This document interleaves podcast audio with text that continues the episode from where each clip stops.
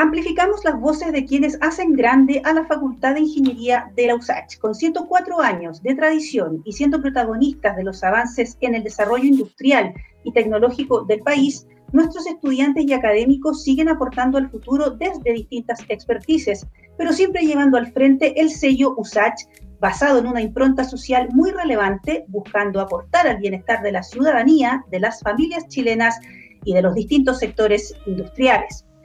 Hoy en Ingeniería en 360 conversaremos con dos invitados de nuestro Departamento de Ingeniería Geográfica y que han debido afrontarse, como toda la universidad, como toda la educación, a esta realidad de la docencia remota, de hacer clases eh, a distancia, pero manteniendo igual el objetivo de una entrega efectiva del conocimiento a los estudiantes.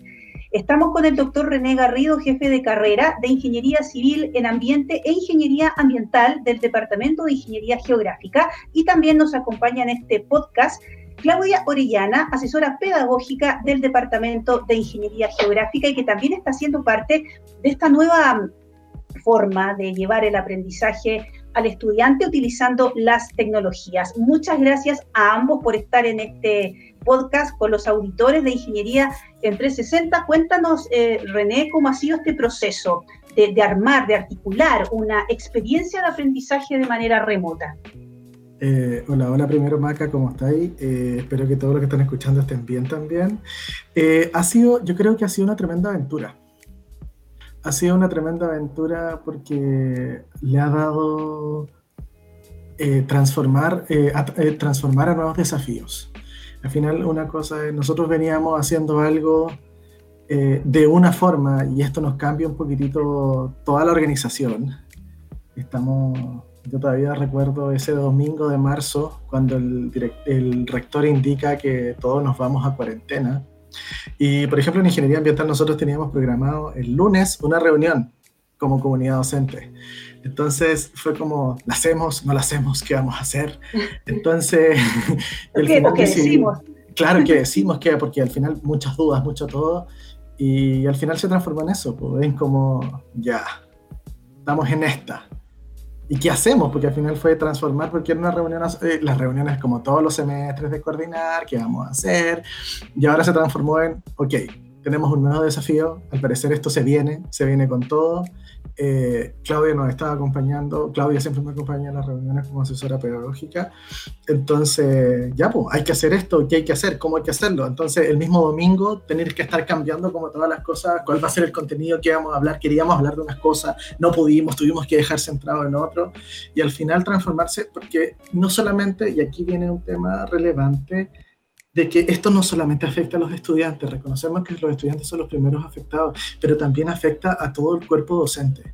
y aquí académicos, profesores por hora, aquí estamos todos y al final se transformó esto en, en una equiparada de cancha súper interesante. Aquí todos nos pusimos la, a merced de la tecnología y cómo nosotros éramos capaces de salir de esto. Entonces fue muy interesante es, es, esa, esa mirada. No sé cómo lo viste tú, a lo mejor, Claudia. Eso, Claudia, cuéntanos cómo tú desde tu punto de vista de asesoría te ibas también eh, nutriendo de todas las dudas, porque al principio eran solo dudas y en el fondo, desde tu punto de vista de, asesora, te cabía cierta responsabilidad, pero también era mirarlo desde los objetivos de aprendizaje, cómo se adapta a algo que muchos no conocen, nunca han experimentado eh, no saben siquiera si pueden tener un mínimo de éxito o mucho éxito, como es una clase a distancia. ¿Cómo lo viste tú? O sea, igual fue un, proceso difícil, porque, y, de hecho, como pensándolo ahora, como ha pasado cuánto, tres meses, cuatro meses desde, desde ese momento, recién es como, oh, armamos algo sumamente rápido, pensando, rápido y responsable, ¿eh? no, no que haya sido como así de la nada, pero obviamente sí fue una carga aceptar, o sea, no digo una carga como es mala, pero como el aceptar este desafío, tener que trabajar con los profesores del departamento, eh, el mostrarle que existe un abanico de posibilidades que ellos pueden tomar como estrategias, como herramientas para impartir en sus clases, y como decía René, o sea, de, un día para otro, cambiar la estrategia, cambiar todos los ítems, cambiar todo lo que se podía abordar en una reunión de coordinación que se, que se hace todos los semestres, eh, y también con el incierto de decir, chuta, ¿hasta cuándo va a ser esto? Eh, ¿Vamos a planificar algo solamente por un mes? ¿O vamos a planificar algo por el semestre? ¿O vamos a, ir viendo, evaluando semana a semana? Entonces era como todo incierto pero en realidad creo que sí eh, fue exitoso desde la recepción de los profesores, de estar súper abierto y súper decir, ya, nos ponemos todo la camiseta, hay que ver lo que vamos a hacer, ver las herramientas que la universidad está ofreciendo, ver las que nosotros podemos aportar. Y una de las cosas que creo que también eh, funcionó súper bien fue el que los profesores aceptaran como desde eh, que alguien externo viniera y le dijera, mira, de esta forma podrías hacer tu clase. Y eso creo que funcionó súper bien y fue eh, raya para la suma para lo que hemos logrado hasta ahora. ¿Qué, evaluaciones de, eh, fueron haciendo en el, en el, proceso? Porque llevamos como tres meses y algo, eh, y esto era un puro ajuste constante. ¿De qué se fueron dando cuenta al inicio? Me lo pueden comentar. ¿Qué les decían los estudiantes? ¿Qué sentían? La clase empezaba con una catarsis antes de meterse siempre a lo que era la materia. Eh, ¿Qué ajustes fueron haciendo? Eh, yo creo, y aquí viene, bueno, tenemos experiencias personales, aquí hay harta experiencia porque yo, claro, yo hago el curso de introducción a la ingeniería ambiental, primer año, entonces el rol era muy, muy arriba, muy mucha energía, mucho, vamos, motivacional, aquí no van a estar solos, aquí hay que apoyar, entonces era muy, porque son estudiantes de primer año, primer año, primera experiencia universitaria, no podía, entonces estábamos con eso, que era un rol completamente distinto, y yo hago un curso de cuarto año, que es un curso, que es lo que hemos conversado, los temas de aprendizaje activo, eh, aprendizaje basado en proyectos, etc. Entonces, yo dije, yo voy a hacer mi curso igual. O sea, la perspectiva, porque muchas de las conversaciones que hubo entre medios se asociaban a que los estudiantes hablan de la educación de calidad y se hacen cargo de esto, que ellos quieren una educación de calidad, que ellos quieren aprender. Entonces, nosotros dijimos, no vamos a bajar estándar, no estamos de acuerdo con bajar estándar. El problema es que cuando tú generas, se genera una dicotomía entre la perspectiva de educación de calidad, el bajar estándar y la salud mental asociado a la sobrecarga. Entonces, todo esto era el, era el, ejercicio de iteración, o sea, súper ingenieril, eh, prueba y error, al final se iba, o sea, iterábamos, ya, primero decíamos, no, planifiquen tres, planifiquen un mes, y una de las cosas que hicimos, claro, que hicimos fue de preguntarles a los profesores, por ejemplo, cada cuánto querían reunirse. Entonces nosotros las primeras semanas logramos reunirnos cada dos semanas. Al principio fue, nos reunimos una vez y después al mes siguiente, como que cuando íbamos a tener respuesta de cómo, cómo iba a ser todo esto. Y una vez que recibimos eso, comenzamos cada dos semanas. ¿Qué permitió eso? Generar una comunidad educativa, permitió un espacio de contención para los profesores, eh, un espacio de entregar herramientas para todos y al final, oye, me funciona esto, oye, esto no me funciona, eh, aquí voy bien, oye, uh, ¿sabes que Yo tengo los mismos estudiantes, ¿sabes que está pasando esto? Entonces empezó a, a, destramarse un poquitito esto que a veces está muy cerrado, porque normalmente el profesor por hora viene, hace su clase y se va. Claro nosotros pedimos el desarrollo de una comunidad porque era, era mucho más necesario, o sea, nosotros queríamos desarrollar una comunidad, pero ahora era más necesario que antes, porque también necesitábamos saber cuál era el estado de situación de nuestros estudiantes, qué estaba pasando, cuántos se conectaban, quiénes se conectaban, y ahí empezó, porque una de las cosas y las asesorías que empezamos a trabajar con Claudia en función de eso, que primero partió con ingeniería ambiental, ingeniería civil en ambiente, y después permeó a las otras, a las otras dos carreras, eh, tenía el hecho de eh, comentarle a, los, a, a, a las y los docentes que ya, esta es tu clase, ¿qué puedes, qué es importante que lo digas tú, qué es importante que lo desarrollen autónomamente, qué es importante que lo vean a través de un video, y al final se transforma, y que se transforma un poquitito en soltar. Yo dejo mi clase, que ya está, eh, eh, y ahí cuando hablamos nosotros, eh, el profesor centrismo, que habla de que yo tengo que dejar de pensar de que yo soy el único que transmite el conocimiento, yo soy el único que lo entrega, sino que yo soy parte en el proceso de aprendizaje, soy uno más en el proceso. Entonces, eso fue el, empezar a hacer ese engranaje, fue al principio, entre comillas, lo que más costó y empezó a ajustarse. Claudia, ¿tienes la misma visión? había profesores que podían compartir muchas buenas prácticas, pero que en el día a día habitual no, no sentían que tenían el espacio, no, no sentían que tenían tiempo los demás para escuchar esa buena experiencia. ¿Y esto lo ha permitido?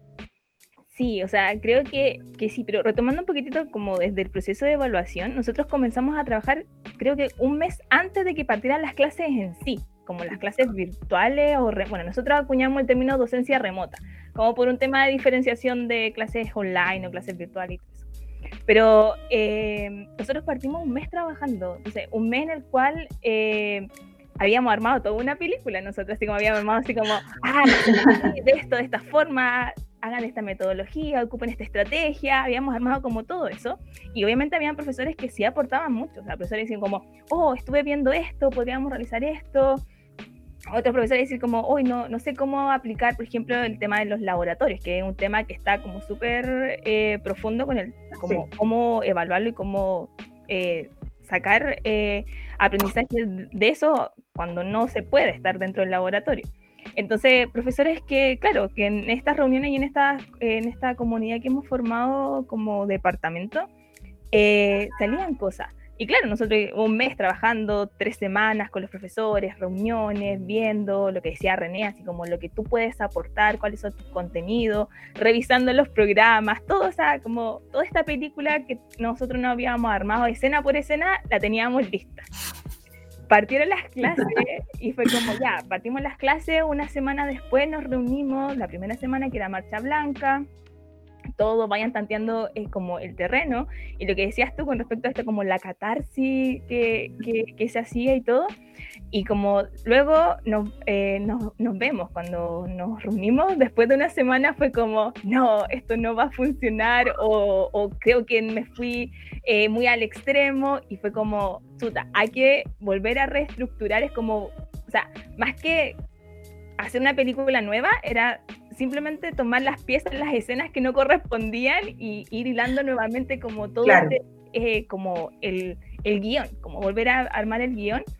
Y claro, y eso nos da cuenta de que es un proceso de aprendizaje constante, de que es un proceso también, o sea, tanto como profesores del departamento tiene que ver con un proceso de que tú te vas, tienes que ir adaptando pensando en tu estudiante, en el estudiante que tienes al frente, en este caso que está al otro lado de la pantalla, pero ir adecuando el proceso de enseñanza-aprendizaje según el alumno, según la y los estudiantes que tienes. Entonces, em, eso nos, llevó a que obviamente eh, vamos a ir moviendo las piezas, ir ajustando, ir haciendo este puzzle de la forma en la cual em, cada curso necesita, o sea, no solamente como una metodología a la par para todos, así como, ah, esta es la metodología que el departamento de ingeniería tiene, sino que es, eh, la metodología está, pero ahora cada hora nos vamos al, detalle y era lo que también hablábamos con los profesores, o sea, como esto es como a grandes rasgos, ahora nos vamos al específico, tú lo ajustas y lo adaptas a tu forma de enseñar y a la forma en que tus estudiantes aprenden. Entonces, claro, fue, ha sido todo un, ir y venir constante que creo que ha servido mucho porque hay profesores que, y profesoras que han, han, han salido con buenas ideas y que han tenido súper buena recepción de, de, del y los estudiantes también son muy importantes, que hayan eh, resultados que se pueden ir eh, rescatando de todo este proceso que tuvo que reajustarse de un día para otro prácticamente, pero con la transformación de una comunidad, como bien lo dicen ustedes, cuando se actúa en comunidad, eh, saltan las ideas, saltan las propuestas, la gente se, se saca lo, sale de esos escondites en donde a veces queda muy relegado durante el año y, y también propone su, los, ajustes que han tenido que hacer adaptados a cada asignatura, a cada carrera, porque también cada una de ellas es un mundo por sí solo. Em, tanto René y Claudia escribieron hace un par de meses una columna de opinión muy interesante que está eh, publicada en la página web de la Facultad de Ingeniería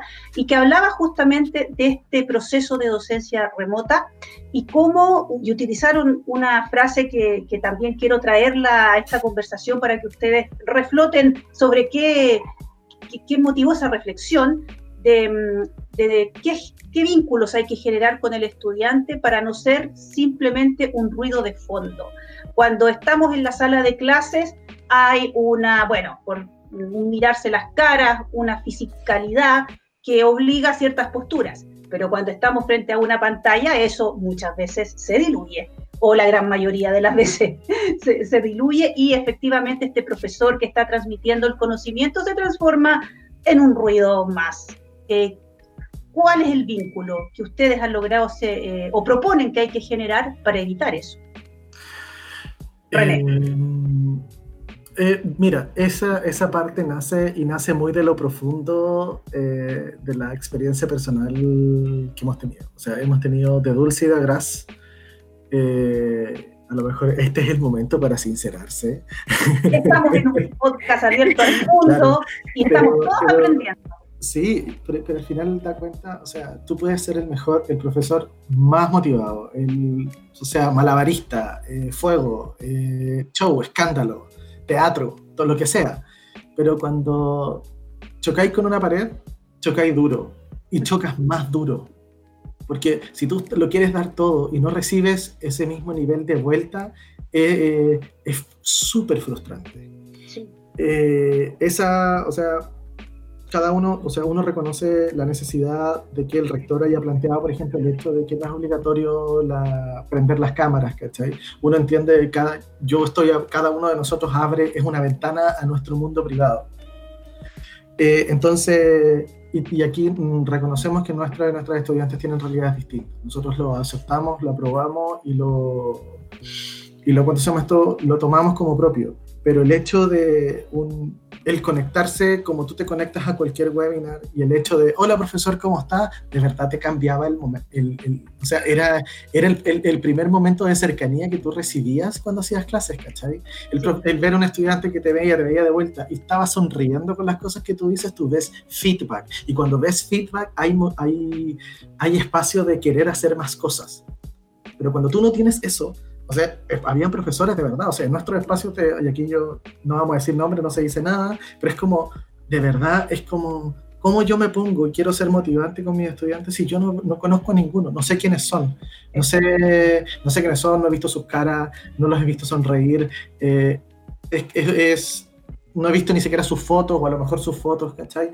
Pero eso, entonces, eso radica en, en cómo nosotros generamos espacios de cercanía y la cercanía cómo lo hacemos. Y ahí viene el ejercicio de conocer a tu estudiante, de conocer quién es el que está detrás de la cámara. Pero, y, y, y, y, qué los motiva. Y, por eso, por ejemplo, el ejercicio que hicimos nosotros con los chicos de primer año, o sea, nosotros dijimos ya, ¿cómo vamos, vamos a partir con bombo y platillo? Vamos a trabajar redes sociales, necesito que se presenten. ¿Cachai? Su mundo son Instagram, TikTok, Snapchat, lo que sea. Entonces, ya, y evaluémoslo. ¿Y por qué no? Es una, es una estrategia, una herramienta. Y todos al principio, no, que cómo es posible, que poco serio, Poco serio, estudiante de 18 años, encontrando poco serio el profesor, ¿no? De XX años, eh, que, que dice...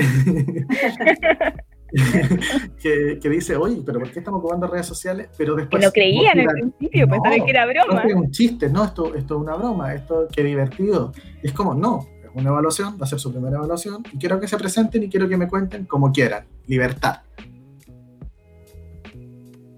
Ocupen los filtros y todo, ¿cachai? Y era, ¿pero en serio? Y después preguntaban a los ayudantes, ¿pero en serio? ya, sí, es en serio, y va y es pronto. Y tremenda, tremenda. Fue un éxito. Fue un éxito, la tremenda parafernalia que mostraron y todo. Así que, y ese fue el primer enganche y nosotros a partir de ahí enganchamos muy bien. ¿Cachai? Entonces logramos eso. Con otros estudiantes, con estudiantes mayores ha sido mucho más complejo, por ejemplo. Ha sido más complejo la motivación y todo. Y seguimos trabajando y al final esto, porque es una relación día a día. Los estudiantes a veces dicen, claro, los estudiantes pasan pero tú semestre a semestre entregas un pedacito de ti a cada uno de esos estudiantes. Entonces, eh, tú esperas eso. Entonces, de ahí viene al ejercicio y a lo que hemos motivado principalmente es conozca a sus estudiantes, pregunte quiénes son, pregunte cómo están, cómo se han sentido, cómo, está, cómo están en su casa. Eso genera un espacio chuta, porque hemos logrado a veces que a poquito se vayan prendiendo las cámaras. O esa cosa de los fondos que nosotros hacemos. Día de fondos, cada día fondos distintos. ¿Qué estamos logrando? Que ellos oculten su realidad un fondo, entre comillas, ¿cachai? ¿Para qué? Para hacerlo un poquito más lúdico, para reírse y para generar espacio, hoy a mí me gusta esa banda, hoy a mí me gusta esa comida. Y al final se generan entre ellos porque tampoco a lo mejor muchos se conocen entre ellos. O sea, estudiantes más grandes sí, se conocen, se han visto, no tienen capacidad de tanta interacción, pero los estudiantes más chicos ni siquiera se han visto, ellos no han compartido una fiesta en los pastos de ciencia. Con los de primer año es brutal, o sea, cómo trabajas un sentido de pertenencia si nunca han podido pisar la universidad. Ellos están en, una, en una realidad eh, bien compleja eh, mm. y hay que trabajar mucho más la motivación eh, día a día, como tú mismo lo señalas pero al parecer, Claudia, los chicos de Civil en Ambiente primer año respondieron, al principio, mira lo que decía René, venían con toda esa seriedad de la educación media, de cómo es posible que usted me pida esto, eh, cuando en el fondo la universidad debería ser un ambiente en donde yo, claro, recibo un aprendizaje, pero también mi integralidad me permite sumar otro tipo de experiencias, pero al parecer el alumno quiere recibir una clase como la que recibía en el colegio porque no conoce otra realidad. Eh, pero acá hubo una muy buena respuesta del primer año, por lo menos, ¿no? O sea, sí, que al principio igual fue, fue complejo porque como tú dices, o sea, los chicos ni siquiera han pisado la universidad como estudiantes, tienen que la pisar como, como, postulantes, porque se fueron a matricular, fueron, estuvieron un día en la universidad, conocieron lo que tenían que conocer y después nunca más volvieron a la universidad. Entonces fue igual complejo el, el, el proceso de, de, decir cómo logramos, porque va más allá una responsabilidad como desde lo pedagógico o como desde, desde la academia, sino que también cómo hacemos que los chicos no, no se desmotiven, no, no digan no voy, no voy a partir este año, sino que prefiero esperar el próximo año. Entonces, claro, fue eh, decir, y además también fue hacer como un análisis de, decir de dónde vienen estos estudiantes, claro. Eh, cuál es la generación que, que, que estamos recibiendo en la universidad, cuáles son las intenciones que ellos tienen y, y, también es como cómo se comunican, o sea, los chicos en realidad es como se comunican a través de las redes sociales, WhatsApp, Instagram, TikTok, que en cuarentena está tan de moda. Entonces, eh, la invitación a René fue decirle como, ya, veamos esto. En realidad, igual hay que ser súper sincero en este sentido. ¿Quién, ¿Quién, empezó con la idea así como, incluyamos TikTok? Fue René. el jefe de carrera. Y de verdad. La seriedad, la seriedad hecha persona. No, y fue una conversación de como, si incluimos TikTok, y yo así como desde, desde así como, no, o sea, ¿cómo vamos a incluir TikTok? Es como, no se puede, y es como, al final llegamos a un trato y como, ya, sí, ya incluyamos TikTok, incluyamos Instagram, veamos cómo le damos la vuelta, obviamente también desde una forma totalmente responsable, de, de, de también leer, de que, de analizar estudios y obviamente hablar también con, con personas que tienen un poco más de experiencia, eh, en sentido de que sí, es posible eh, integrarlo, o sea, más que decir, ah, son enemigos, es decir, son nuestros aliados. Y por eso empezamos, y cuando ya conocimos todas las historias de, de, de, los 66 estudiantes que están en el primer año de Ingeniería Civil en Ambiente, eh, pasó el proceso de decir, ya, y ahora cómo logramos que los chicos nos prendan cámara, cómo logramos que los chicos eh, al final se muestren, conocerlos, porque ya los vimos, los identificamos, les conocíamos las voces, pero no, no, los, no teníamos este, este, como este contacto. Y ahí fue cuando decimos, ya, utilicemos herramientas distintas, y ahí fue el tema de los fondos en Zoom, también fue, eh, y ahí fue de a poco, porque también era como, ¿cómo vamos a ver? Porque el primer fondo fue comida, sea, como, ¿cómo vamos a poner comida? Y era como, no le vamos a decir, ay, pon tu científico favorito, porque no, no, eso no entusiasma, no engancha. Entonces fue comida. Y ahí fue, y después fue tu banda, tu serie, y así fuimos, así fuimos eh, generando una intimidad o una relación con los chicos que eso también daba paso a que los chicos pudieran decir eh, cómo se estaban sintiendo, qué es lo que le estaba quejando, cómo había sido, porque los chicos llegaban a la clase y decir como no, la semana pasada fue porque nosotros tenemos clase los lunes, pero como no, la semana pasada que tuvimos prueba de esto, tuvimos control de esto, cansados con esto, entonces se genera ese ambiente que a lo mejor hubiese sido imposible si no utilizáramos estas herramientas. Entonces, y, efectivamente, no, dale.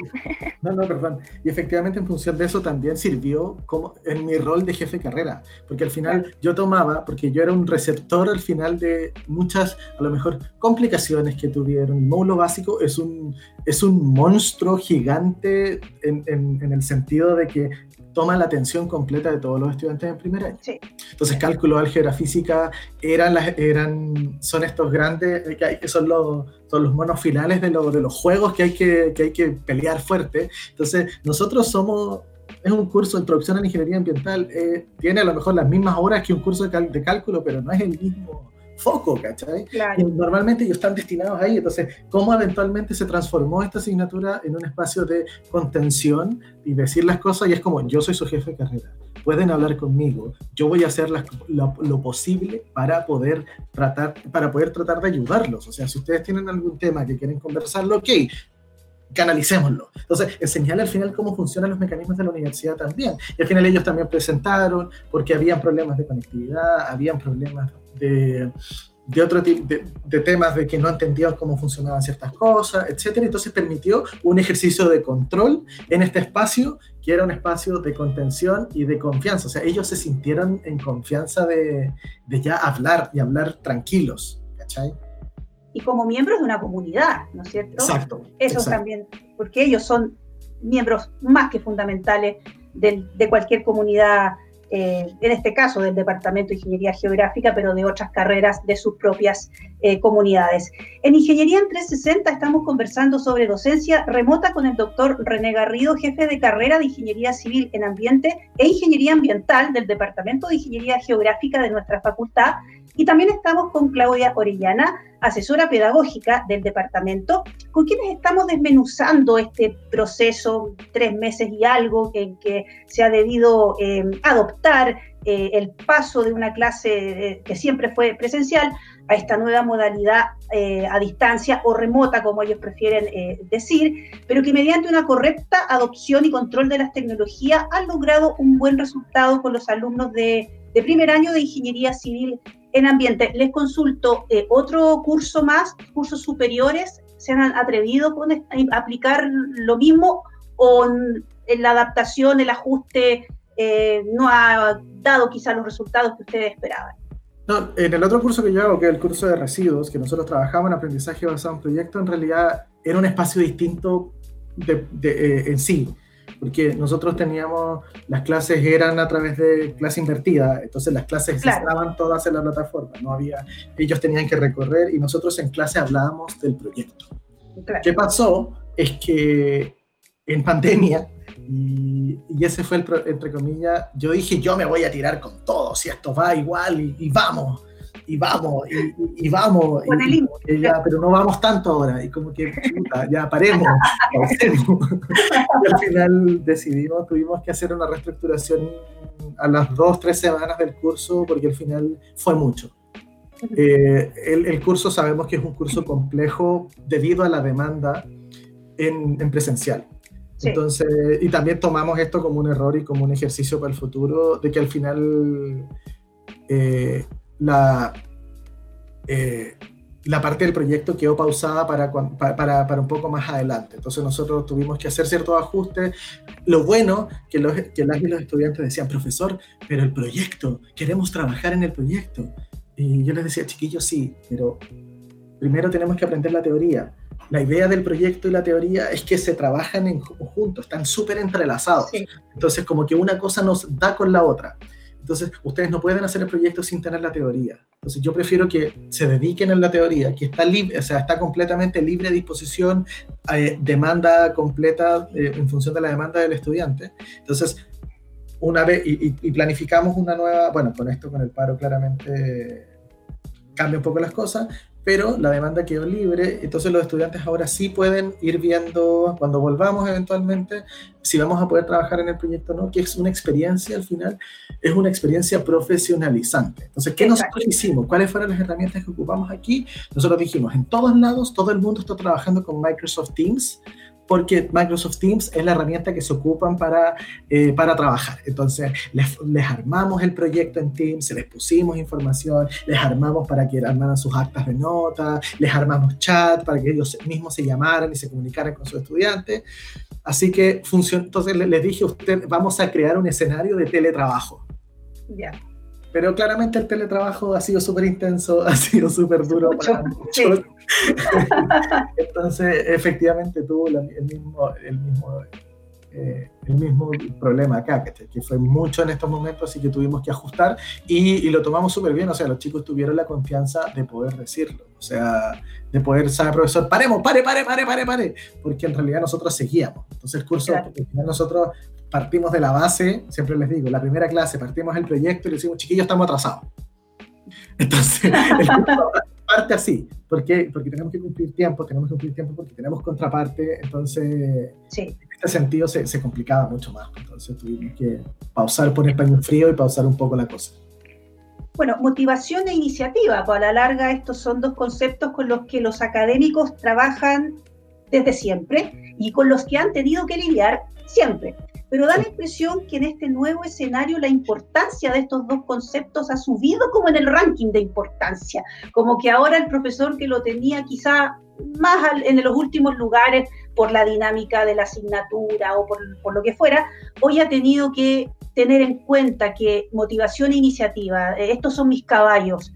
Em, los estudiantes de civil en, en ambiente están motivados por lo que ustedes han logrado contarnos y hemos percibido eso pero tienen iniciativa, ¿qué notan ustedes? Sí, yo creo que nos tocó una buena camada. Estoy muy contento con la camada. Claudia a veces me dice, René, cálmate porque estás demasiado contento con ellos. un saludo al curso ¿ah? René estar escuchando. Y sí. Sí. Ah, no, no, se trata de que de como que se calme por, por calmarse, sino que, eh, o sea, los chicos sí, son súper entusiastas, están súper motivados y todo, pero obviamente tiene que ver con una formación también. O sea, los chicos tienen iniciativa, sí, tienen iniciativa, em, pero tiene que ver con eso, con, con, están partiendo, están, están recibiendo y además también por lo mismo, porque como eh, tienen que lidiar también con este módulo básico en el cual tienen que adaptarse eh, a, a, la estructura de estudiar, a la estructura de cómo, de cómo enfrentar ese, ese primer año de universidad eh, la idea es que también, o sea, en el rol de, de, nosotros es como mantener esa motivación y esa iniciativa como a la par, que no, no vaya decayendo. Pero obviamente los chicos son, son motivados y sí, obviamente sí tienen esa, esa iniciativa y por algo también René está feliz con, con, esta, con esta camada de estudiantes. Bueno, y, y Sí, René. Eh, que yo creo que también, entre comillas, yo siento, o sea, yo llevo creo que cumplo, yo ya llevo seis años en la universidad de jornada, profesor jornada completa, académico, y yo creo que nuestros estudiantes en general sí tienen, muy, tienen iniciativa en sí, en general. El promedio, el promedio siempre es positivo. Por eso están, bien, están tan bien ubicados y están tan bien posicionados laboralmente. Entonces, eso, ese sello eh, ha sido súper interesante. Yo creo que la comunicación es algo que tenemos que seguir trabajando porque desafortunadamente está la figura, la figura de la separación entre el profesor y el estudiante, a veces hay una brecha y un abismo tan grande que la comunicación se pierde en el camino. Entonces, este es un espacio que debió, eh, eh, eh, nosotros esperamos que nos acerque más que nos separe. Sí. El tema es que tenemos que ambos, y eso es un algo que yo se los dije a los estudiantes, o sea, nosotros, ¿dónde nos encontramos? Este es un camino que tenemos que recorrer ambos, tanto profesores como estudiantes donde nos encontramos en el medio. Entonces, cada tiene que nacer de fuerza de ambos lados para poder llegar a un espacio de comunicación. Yo abro los canales, sí, pero ustedes tienen que acercarse también a, que conversemos. De todas maneras. ¿Y cómo ha manejado, eh, Claudia, el tema de la brecha digital? Eh, porque, o sea, eh, una cosa es que un estudiante sepa usar las redes sociales porque se entretiene, en fin, lo distraen, pero otra es que la sepa utilizar como parte de un proceso de, aprendizaje. ¿Has notado brechas ahí? Sí, o sea, sí, las notamos y de hecho fue punto de conversación entre las primeras reuniones que tuvimos con la comunidad de profesores en, en el departamento, porque claro, los profesores, los profesores se sentían en desventaja y decían así como, no, es que esta generación, tecnología, que voy a tener que eh, recurrir a, mucha, a muchas herramientas y cosas así. Incluimos herramientas, obviamente, no nos quedamos solamente como con Zoom y con el aula virtual o Teams que otros profesores también están utilizando. Pero en realidad fue como sentarnos y decirle, profesores, no, o sea, aquí tenemos eh, eh, nativos digitales, sí, pero que no, que no tienen tienen la herramienta en la mano, pero les cuesta saber cómo utilizarla. O sea, pero no lo saben usar. Su funcionalidad completa, claro. Exacto, o sea, claro, son chicos que se manejan en las redes sociales, que se manejan, muchos que son gamers y todo eso. Entonces, eh, pero en realidad no tienen un manejo mayor a lo que em, esta generación de profesores tiene. Entonces, es solamente bajar como ese, ese como susto que podría haber en un principio de decir, ah, tengo que empezar a adaptarme a muchas cosas. Entonces se nota que la brecha es grande desde el acceso, como de, del nacer con un teléfono en la mano prácticamente, em, y, pero no es tanta, no, no es tanta, o sea, eh, o sea nos damos cuenta, los estudiantes em, poco manejan el correo, por ejemplo. O sea, maneja muy poco el cómo... Eso, eso ha sido muy increíble, en verdad. El correo electrónico casi no... Y acá en la universidad siempre les decimos, revisen su correo, es como, ok. eh, sí, pues esto está, está cambiando la forma de comunicarse con ellos, sin duda. Exacto, y por eso también es que pensamos, pues lo mismo fue como ya, ¿cómo nos comunicamos con ellos? ¿Cómo se van a sentir más seguros? No le íbamos a decir presentes a través de un correo, porque no lo iban a hacer, porque no, tienen, no, no, no manejan eso. O sea, yo creo que los chiquillos tienen el correo como para habilitar sus teléfonos para descargar las aplicaciones, pero no, no era como, no era de acceso ni de uso em, tan cotidiano a como el profesor sí maneja. O sea, el profesor todo lo recibe por correo, se comunica por correo. Entonces, ya bajando eso, como, esa, es, como ese susto, ese miedo de que se estaban enfrentando una, una generación nativo digital, eh, creo que abrió igual eh, espacio y puertas para que los estudiantes em, y los profesores se pudieran comunicar de mejor forma también. Como que no, no, no, no hubo una separación tan grande. ¿Y ustedes qué piensan, tanto eh, René como, como Claudia, em, en esto ya que ustedes llevan tres meses y algo ya de, de, aprendizaje y se han subido a un carro y los chiquillos respondieron y hay una dinámica que obtiene resultados, pero en algún momento eh, tendremos nosotros que todos que regresar físicamente a la universidad. ¿Qué hacemos con todo lo que se ha aprendido en este proceso? Eh, a ustedes como académicos, ¿qué hacen con todo lo que las buenas prácticas, las retroalimentaciones, el uso de la tecnología? ¿Qué va a pasar con eso, con esa práctica? Yo ruego que no se pierda, ¿Ya? Eh, el, trabajo de la docencia remota ha permitido, entre comillas, remover un poquitito la docencia porque la ha centrado en el estudiante.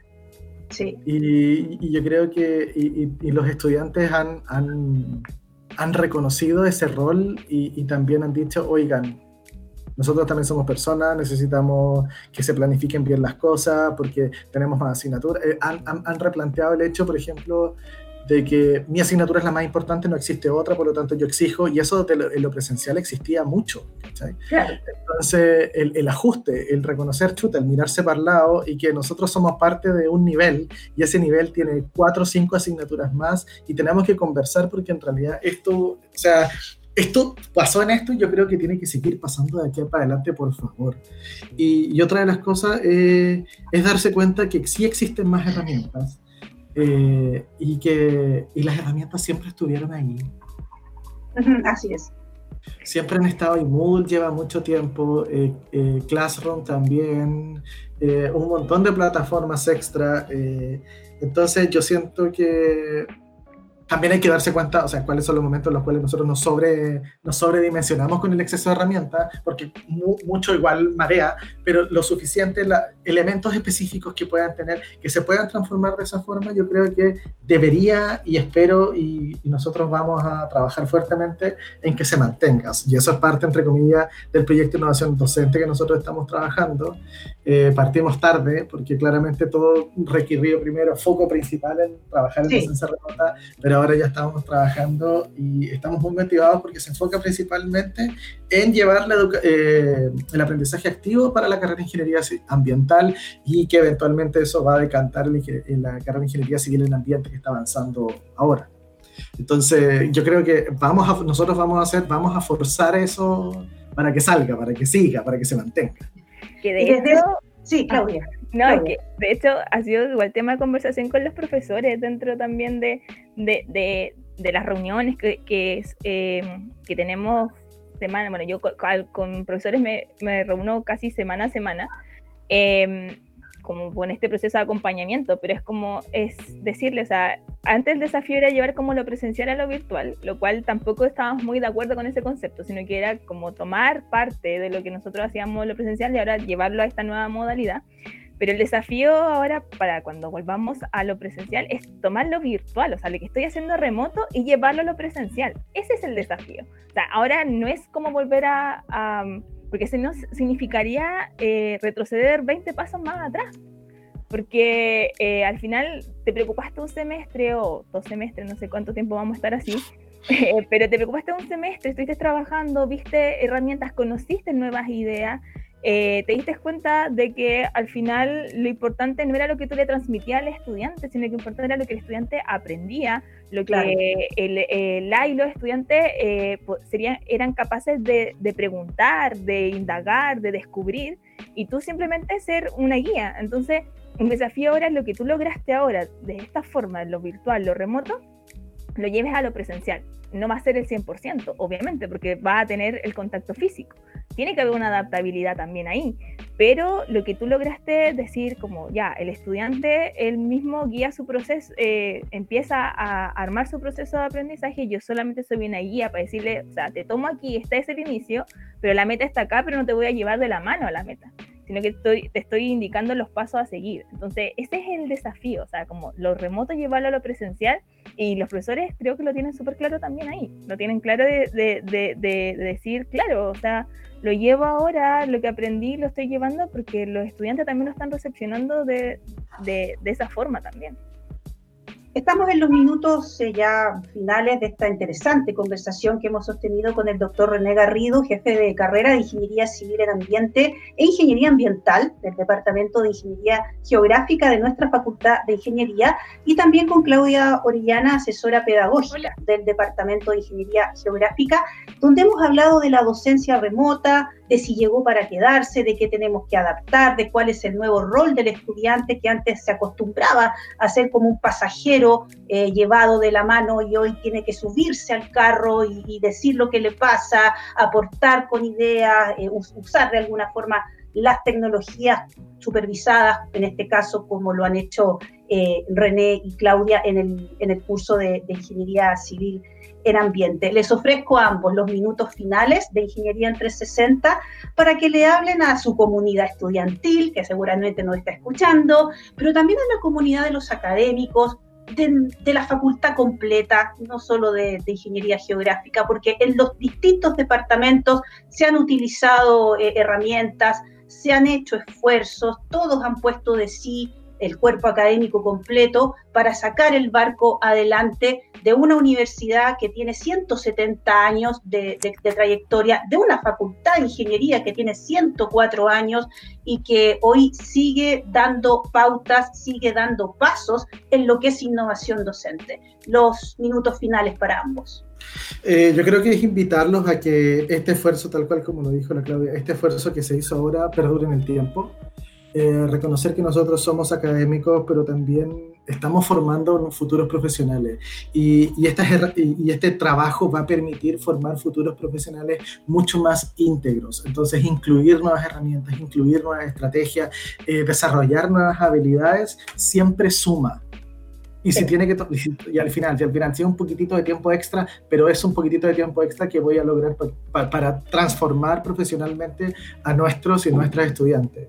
Eh, y lo otro, principalmente, siempre hablar de, eh, yo creo que no podemos perder este, este, espacio para hablar de que las palabras construyen realidades y un espacio para fomentar el la convocar. Son nuestros y nuestras estudiantes. Referirse a ambos de, de, igual forma porque es necesario que hablar en un ejercicio siempre de equidad y eso desde la construcción hasta de los relatos. Cuando tú tienes que hacer una prueba, el, el ejercicio de convocar viene en el lenguaje escrito, hablado siempre. Entonces eso llevarlo, invitarlos también, porque eso también genera espacios de nuevo, porque yo me siento convocado, yo me siento convocada y me siento eh, parte de este, de este camino porque, porque mi, mi género o, mi, o, la, palabra que, con la cual yo me identifico también eh, me, hace, me hace ser parte de esto. Entonces generamos de nuevo ciertos eh, vínculos y eso es súper necesario e importante. Claudia. Eh, bueno, yo desde la mirada así pedagógica, desde la formación, es solamente invitar a los profesores, a las profesoras, a los académicos de, la universidad, a que no le tengan miedo al, buscar nuevas metodologías. Eh, es importante como sacar eh, la idea de, de, lo tradicional, sino que invitarlos a buscar metodologías de enseñanza-aprendizaje distintas, que se adapten al estudiante, a la estudiante, que se adapten al contexto también en el cual se está, se está generando el, el curso. Eh, es un proceso que va cambiando todos los semestres, no todos los semestres tengo el mismo estudiante, la misma estudiante, es el mismo curso, no. Entonces, tiene que ver, obviamente, armo mi marco, mi, mi, mi esqueleto fuerte, pero siempre uno va en ese proceso de ir cambiando esto resultó, esto no resultó, puedo agregar esta estrategia que acompañe mi, mi metodología. Entonces eso, o sea, ir innovando no se requiere de mucha eh, creatividad o de, o de ah, ya poco menos darnos vuelta en esto, sino que tiene que ver directamente con eh, hacer un cambio. Creo que un cambio ya, no sé, decir que en vez de eh, hacer pruebas, que es como lo que, lo que los profesores siempre piensan, voy a hacer otro tipo de evaluación y eso los estudiantes y las estudiantes lo valoran. Creo que eso es importante ir generando esos cambios si no se quieren tirar como a la piscina, como se dice, de una, sino que ir, ir cambiando de a poco y, y le van a ir agarrando el gustito. Siento de que a lo mejor hay profesores que dicen, no, no es para mí, yo voy a hacer mi clase, la cátedra y dictar todo eso, pero créanme que le van a agarrar el gustito de, de ir innovando, de ir cambiando ciertas estructuras de su clase eh, lo cual de verdad le va a dar súper buenos resultados. Así que arriesgarse es la, es la consigna final. Exacto. Muchas gracias Claudia y muchas gracias René por habernos dado este espacio. Em, los dos son, son miembros muy importantes de la comunidad de la Facultad de Ingeniería y que hoy vinieron a conversar sobre docencia remota eh, como un poco también representando a todos nuestros académicos que hoy están en este mismo escenario y enfrentándose todos los días a los mismos desafíos. El reconocimiento también va para cada uno de ellos y para cada una de ellas en el esfuerzo que le ponen en, en el día a día por ser, no ser el ruido detrás de la pantalla, como haciendo el parangón con la columna que escribió René hace un tiempo y que está en nuestra eh, página web por si la quieren revisar. El podcast queda disponible en nuestra plataforma en Spotify y también en nuestras redes sociales. Recuerda escucharnos la próxima semana en Ingeniería en 360, espacio donde seguimos amplificando las voces que hacen grande a la Facultad de Ingeniería más grande de Chile, la de la USACH.